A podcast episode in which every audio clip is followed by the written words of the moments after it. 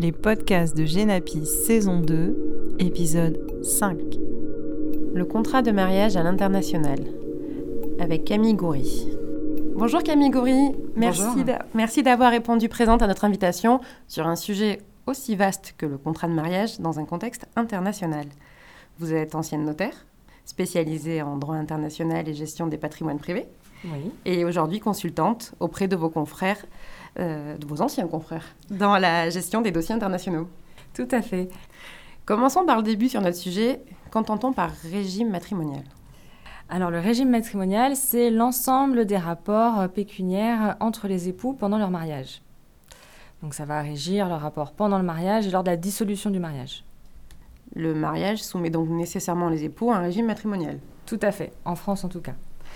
Et dans notre sujet, qu'est-ce que le DIP et quel est son impact sur les régimes matrimoniaux? Alors le DIP, c'est le droit international privé et en fait, dès lors qu'on a un élément, alors on dit d'extranité, donc un élément international euh, au sein d'un couple, cela va, va, ou peut en tout cas avoir un impact sur leur régime matrimonial.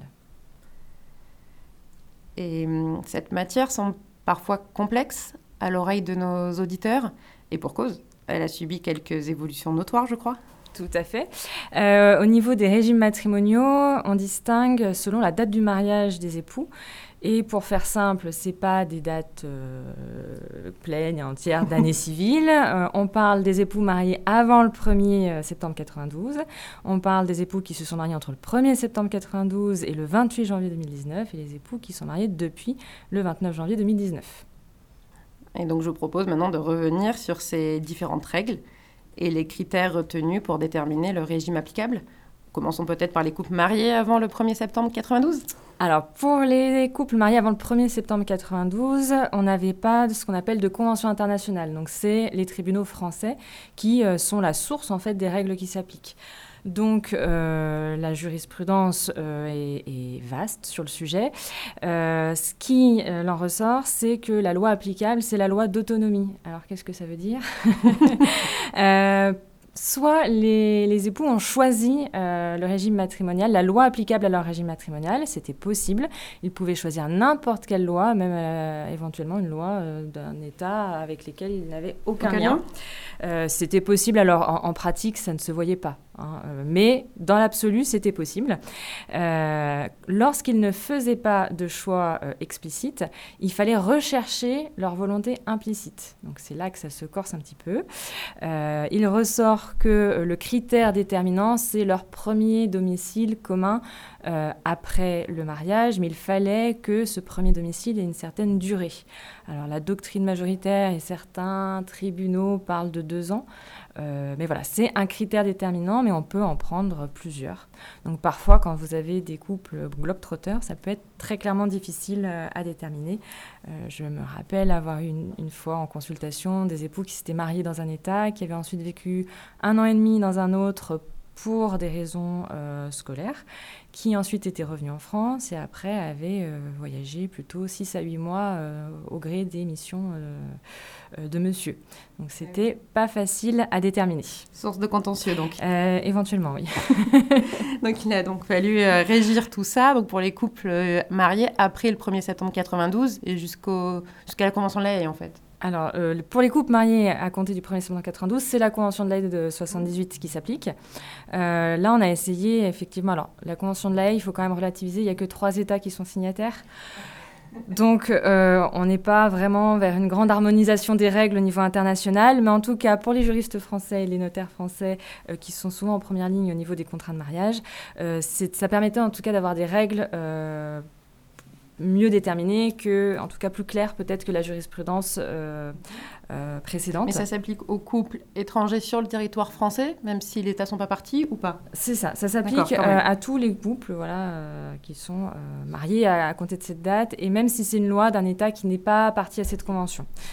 Donc pour les États, hein, c'est le Luxembourg, le Pays-Bas et la France. Donc c'est quand même assez restreint. Et que prévoit cette, euh, cette, convention? Donc là, cette convention, elle permet toujours de choisir la loi applicable à son régime matrimonial, mais elle encadre. On ne peut pas choisir une loi avec laquelle on n'a absolument aucun lien. Euh, à compter de, cette, euh, de la Convention de la Haye, on pouvait choisir soit la loi de sa nationalité, soit la loi de sa résidence habituelle. Et on pouvait également choisir la loi du lieu de situation d'un bien immobilier. Donc ça, c'est un, petit peu, un petit peu plus complexe, mais c'est bien connu des notaires parce que souvent on raccrochait comme ça à la loi française des couples mariés sous une autre loi. Ça, c'est si les, les, couples faisaient un choix. S'ils ne faisaient pas de choix, il y avait des critères qui étaient clairs, qui étaient celui de la première résidence habituelle commune du couple après le mariage, s'ils n'en avaient pas leur première nationalité commune. Par contre, euh, s'ils avaient plusieurs nationalités, ce critère ne marchait pas. Et euh, à défaut, la loi de l'État avec euh, voilà, les, fameux liens les plus étroits. Alors il y a quand même des, particularités, notamment par rapport à la nationalité. Je ne rentre pas dans les détails, c'est assez complexe, mais voilà. il y avait quand même quelques, quelques spécificités. Et donc pour finir, pour les couples mariés depuis le 29 janvier 2019, alors aujourd'hui... Euh, qui est toujours applicable aujourd'hui Qui est toujours applicable, c'est euh, le droit positif, euh, ce qu'on dit actuel. on peut toujours choisir, alors ça, ça reprend hein, dans les en grandes lignes, il y a quelques différences, mais ça reprend dans les grandes lignes en fait la Convention de la haie. L'intérêt du règlement européen, hein, c'est le règlement européen qui régit maintenant les régimes matrimoniaux en France, la loi applicable aux régimes matrimoniaux, c'est que ça s'applique dans beaucoup plus d'États. Alors ça ne s'applique pas dans tous les pays membres de l'Union européenne, mais à l'heure actuelle dans 18 États. C'est mieux. c'est mieux. Donc les critères, c'est toujours la même chose. On peut toujours choisir la loi applicable à son régime matrimonial. On retrouve la possibilité de choisir la loi de sa première, de la, résidence euh, habituelle des époux, de la nationalité des époux. Par contre, on n'a plus ce critère de la loi de lieu de situation du bien immobilier. Ça, ça a été supprimé parce que l'idée du règlement, c'est qu'on ait une seule et même loi qui s'applique euh, à l'intégralité euh, du régime matrimonial et qu'on ne puisse pas avoir des petits morceaux d'autres régimes matrimoniaux, d'autres lois qui s'insère. Il y a un effet rétroactif ou, ou pas du tout? Pas du tout. C'est vraiment pour les couples qui sont mariés à compter du 29 janvier 2019. Et lorsqu'on ne fait pas de choix, bah, c'est toujours les critères, euh, soit de euh, la résidence habituelle des époux euh, le jour du mariage, soit de la nationalité commune, soit toujours cet état, la loi de l'État avec lequel on a les liens les plus étroits. J'ai entendu parler de mutabilité automatique. Euh, est-ce qu'on peut en parler un petit peu? Qu'est-ce que c'est? Qu'est-ce que c'est? Alors, la mutabilité automatique, euh, déjà, c'est quelque chose qui n'existe plus depuis le 29 euh, janvier 2019. C'est c'est une invention de la Convention de la haie qui, en termes de prévisibilité de la loi applicable au régime matrimonial, rend les choses un petit peu complexes, puisqu'en fait, la Convention de la haie considère que parfois, on va changer de loi applicable au régime matrimonial sans intervention des époux ils ne l'ont pas choisi, ça va s'appliquer à eux dans certaines circonstances. Quelles circonstances? Lesquelles? J'y viens. Euh, la première, c'est lorsqu'on change de résidence habituelle pendant plus de 10 ans. Donc vous avez par exemple un couple de, Français qui s'est marié à Londres. Leur première résidence habituelle commune était euh, Londres. Donc ils étaient sous la loi anglaise. Et puis, au bout de 10 ans, euh, alors ils changent ensuite de, pays, ils viennent vivre en Suisse. Et au bout de 10 ans, automatiquement, ils vont être soumis à la loi suisse, sans aucune intervention de leur part. Donc ça veut dire qu'au départ, ils étaient sous un régime de séparation de biens. Le régime anglais, c'est un régime euh, assimilé à une séparation de biens. Et au bout de 10 ans, ils passent sous un régime de participation aux acquis qui est sensiblement différent de droit suisse. Donc ça ne s'applique plus aujourd'hui, mais ça s'applique encore pour les couples qui sont soumis à la Convention de la Haye. Ça s'applique à tous les couples qui sont mariés entre le 1er septembre 92 et euh, le 29 janvier 2019 quelques couples quand même. Et ça fait comme la majorité des couples aujourd'hui. Et on peut y euh, remédier quand même ou pas? Alors on peut y remédier. Euh, juste avant, il y a aussi un cas aussi. il y a d'autres cas où elle va jouer et notamment euh, celle qu'on connaît moins bien parce que souvent les 10 ans, on en a entendu parler, on sait à peu près. celle qu'on connaît moins bien et qui est très coup près, c'est dès lors qu'on a une conjoncture entre la nationalité et la résidence. Si je reprends mon couple de, de Français qui se sont mariés à Londres, à partir du moment où ils remettent un pied sur le sol français, automatiquement, sans attendre les 10 ans, ils sont sous le régime français. Et ça, généralement, c'est pas forcément aussi connu de la pratique et ça peut être source de, difficultés. Si vous avez, par exemple, euh, toujours ce fameux couple, pour reprendre l'exemple, qui crée des sociétés euh, en Angleterre euh, sous un régime de séparation de biens, il n'y a pas trop de difficultés. Par contre, à partir du moment où ils reviennent en France, s'ils continuent de créer des sociétés, ils seront sous un régime de communauté.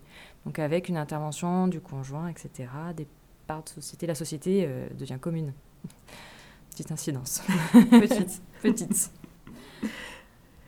Euh, pour y remédier? Pour y remédier, contrat de mariage. Voilà. En fait, la mutabilité automatique, elle s'applique uniquement, j'aurais peut-être dû commencer par là, uniquement si on n'a pas fait de choix de loi applicable. Donc si on a choisi la loi applicable à son régime matrimonial, on va supprimer ce risque de mutabilité automatique. C'est pour ça que dans un contexte international, on conseille toujours de faire un contrat de mariage alors, euh, c'est toujours vrai aujourd'hui, hein, même si la mutabilité automatique n'existe plus, mais encore plus pour les couples mariés euh, entre septembre 92 et janvier 2019. C'est pas parce qu'aujourd'hui on a un règlement européen qui est différent de la convention qu'on peut pas faire un contrat de mariage. Ils peuvent à tout moment euh, essayer de contrer cette mutabilité automatique.